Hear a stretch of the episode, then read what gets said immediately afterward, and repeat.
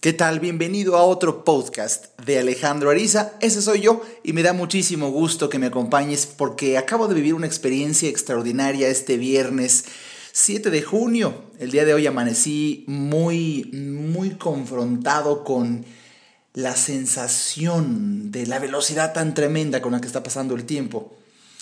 Y bueno, toda la mañana estaba pensando en eso cuando de repente recibo un correo electrónico por parte de uno de los suscriptores en donde me felicita por alguna columna que escribí. Reviso, reviso a qué columna se refería y es una columna titulada Confrontando el tiempo. Me dediqué a leerla y bueno, casi se me salen las lágrimas. Ah, noté que la escribí en el 3 de noviembre del 2010. El 3 de noviembre del 2010. Y en cuanto terminé de leerla, algo en mi interior me dijo, graba un podcast leyendo esta columna, que allá a finales del 2010 titulé Confrontando al tiempo. Y aquí está para ti, disfrútala. De verdad que hoy me siento tan extraño me siento como no perteneciente al ritmo que lleva este mundo. Aunque al mismo tiempo me disgusto conmigo mismo porque alcanzo a ver claramente que yo mismo soy el que elige seguir ese ritmo. Un ritmo que fue una opción de las que tuve para elegir, cuando también existía la otra a mi estilo. ¿Esto de vivir nueva conciencia te hace tan responsable de todo lo que eliges? Que te imposibilita para escribir desde la cómoda posición de víctima, tan desarmados y cómodamente inocentes nos coloca. Es ahí cuando por nueva conciencia ya no hay nada que decir, nada. O cuando mucho solo reiterar con letras o voz lo que en sabio silencio me podría mantener soy responsable. Para no escribir es mi culpa, que es como lo mismo, pero donde se oye más fuerte el golpe autoatestado. Entonces, Sé que esta columna es más como autoterapia, como siempre me resulta mi escritura, que la exposición de una reflexión basada en sentirse víctima del inclemente tiempo. El tiempo no es inclemente. Lo que puede serlo es nuestra ignorancia desde la cual administramos por valor las actividades a realizar en ese tiempo. Me tardé mucho en elegir el título para esta columna y terminé dejándolo como lo lees, confrontando el tiempo, por la prudente manera de expresar en breve lo que más atinadamente era mi sentir, con un título como confrontándome con mis propias elecciones en la administración del tiempo. Llevo cuatro días consecutivos en los que he dormido prácticamente tres horas cada uno, acostándome a las cinco de la mañana y levantándome a las ocho de la mañana. ¿Por qué si sé perfectamente el daño que le hago a mi cuerpo y a mi mente durmiendo tan poco? ¿Por qué lo sigo haciendo y para colmo en forma consecutiva? ¿Por qué si todas las mañanas donde me siento tan mal y ahí me digo, no me vuelvo a desvelar así, precisamente ese mismo día lo vuelvo a hacer? Pues ahora mismo se aventó una respuesta a salir impetuosamente de mi mente. Porque así, porque si no lo haces así, Arisa, no te daría tiempo de hacer todo lo que te ha encantado hacer estos días por pasión. Pasión. Ese deseo ardiente o ferviente por algo o alguien. Eso es lo que te mueve hasta el absurdo y más allá. Pero absurdo para el que lo observa porque para ti tiene tanto sentido. Ah, la vida es personal.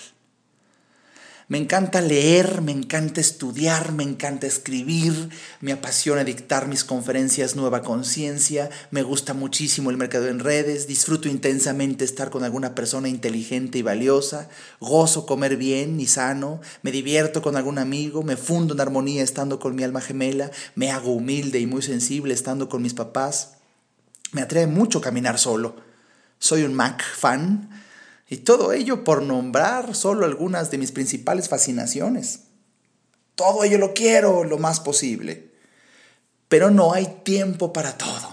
Entonces siento que tengo, pues que no tengo otra opción que arrancarle horas a la actividad que no me apasiona tanto, dormir. Lástima que esa actividad no sea cuestión de pasión, sino de necesidad fisiológica elemental y que para colmo, si no se satisface, afecta en todas las demás por la merma en tu capacidad de concentración y memoria. Ya me lo esperaba, pero al escribir como terapia empiezo a sentir que se asoma la razón por la que me siento extraño hoy. Quizás sea por experimentar lo que bien podría ser uno de los sentimientos más debilitantes, sino el que más puede experimentar un ser humano. La impotencia. No poder. No poder hacer, no poder vivir, no poder sentir, no poder experimentar todo lo que uno quisiera. Y si hay alguien que no se siente así es porque todavía no conoce todo lo que puede hacer. Sin duda existe así cierta paradójica felicidad en el mediocre. Si no conoce, no puede elegir. No sentirá la impotencia de querer hacer tanto. Pero para los que nos hemos atrevido a conocer más allá de nuestros convencionales horizontes, ¡ah, qué tentador es el mundo entero que se te abre imponente frente a ti! De verdad que hoy más que nunca entiendo, al grado de justificar, el que existan varias vidas para una persona. Una vida entera no da tiempo para tanto. Sé que como conocedor de la existencia de otras vidas, paradójicamente me debería calmar y llevar un ritmo más apacible. Al fin, lo que no puedo vivir en esta vida, pues ya tengo otras tantas y al parecer interminables.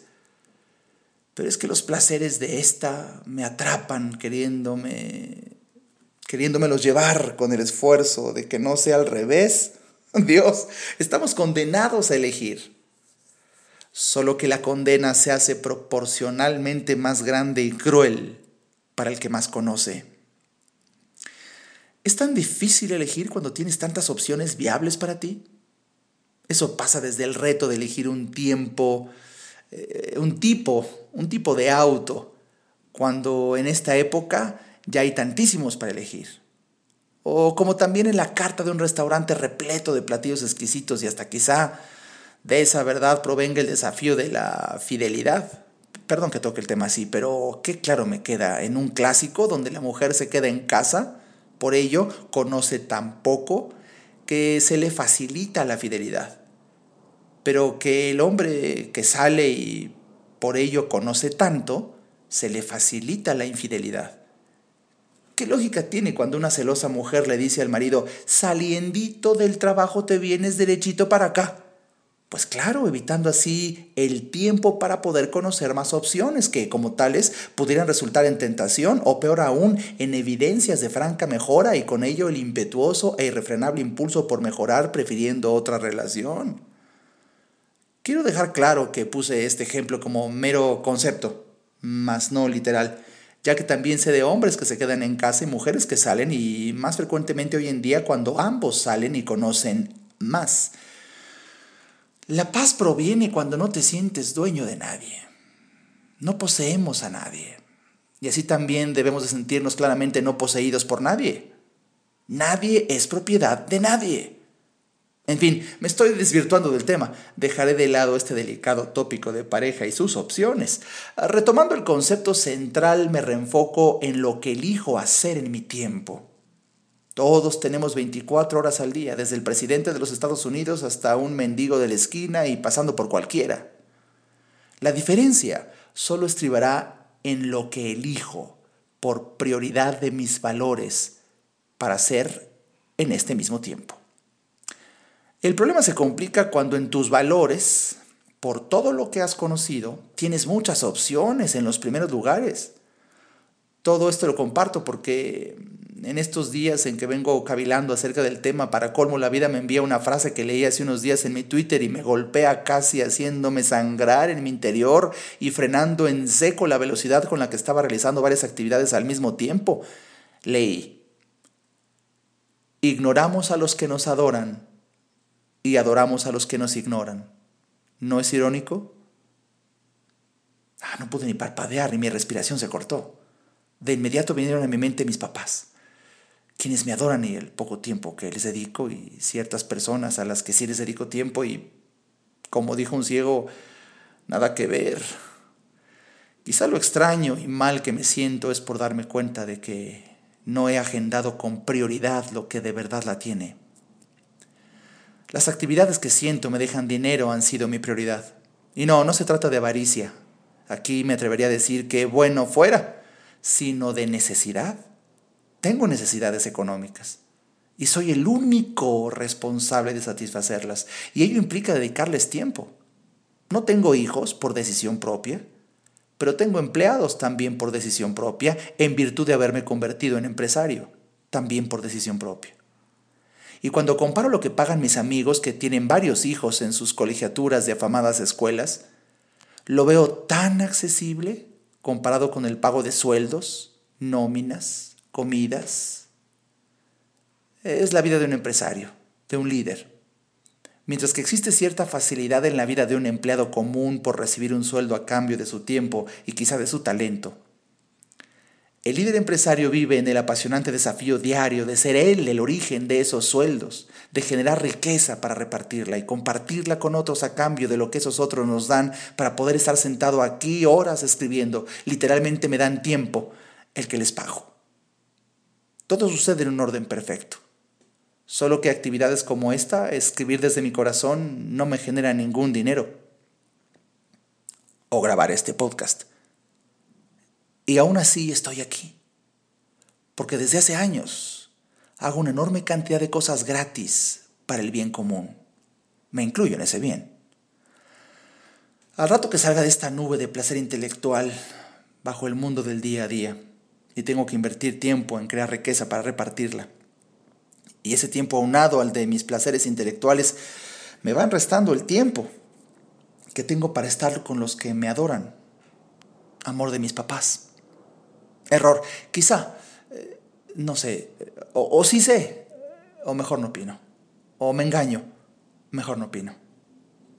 Ya con el mero hecho de observar me estoy sintiendo tan extraño que si doy el siguiente paso, juzgar lo que observo, pudiera ser peor mi sentir para hoy.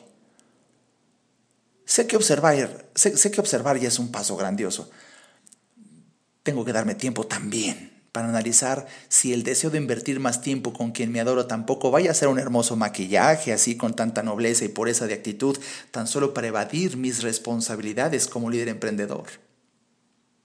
O quizás se acerca el momento de mi vida de bajarme del escenario para irme a recluir a vivir a una vida muchísimo más sencilla y común, donde aquella duda pudiera dejar de existir. Ah, como quisiera pedir perdón a toda aquella persona o actividad a la que no le he dedicado el tiempo que merecen en virtud del verdadero flujo de amor y sentido bidireccional. Qué difícil y desafiante es a momentos saberte líder y que, como tal, eres el único, único responsable de lo que vives. El seguidor siempre tendrá el bálsamo como as bajo la manga de creer y decir que lo que vive es porque otro se lo impone, su jefe, su líder, su familia, el gobierno y un sinfín de etcéteras que para justificar lo que vive tiene alguien en la cómoda posición de víctima incomprendida. Sí, quizá de eso se trate mi sentir hoy el indescriptiblemente enorme peso que recae en los hombros de un líder cuando se sabe el único responsable de lo que vive y genera en ello. Estoy sintiendo que la correcta administración del tiempo es el origen de mi sentir tan extraño el día de hoy. Prioridades y congruencia.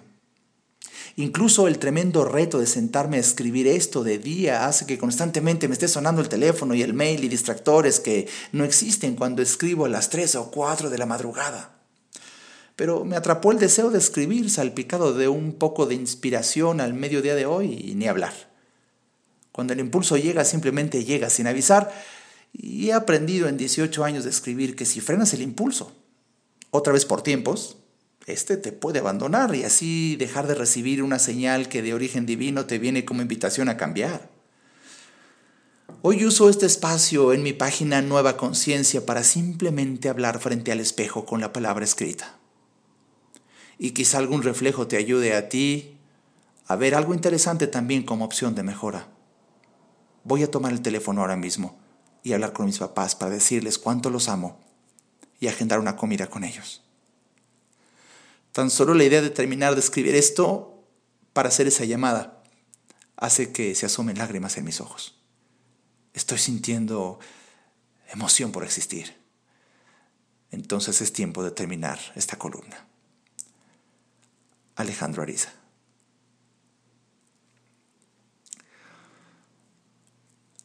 Pues bien, esto según lo estoy descubriendo hace un momento, lo escribí allá en noviembre del 2010, cuando todavía vivía mi papá. Y, y grabando este podcast, simplemente te quiero decir que, pues, lo terminaré ahora y, y llamaré a quien me queda, a mi mamá, y agendaré una comida con ella.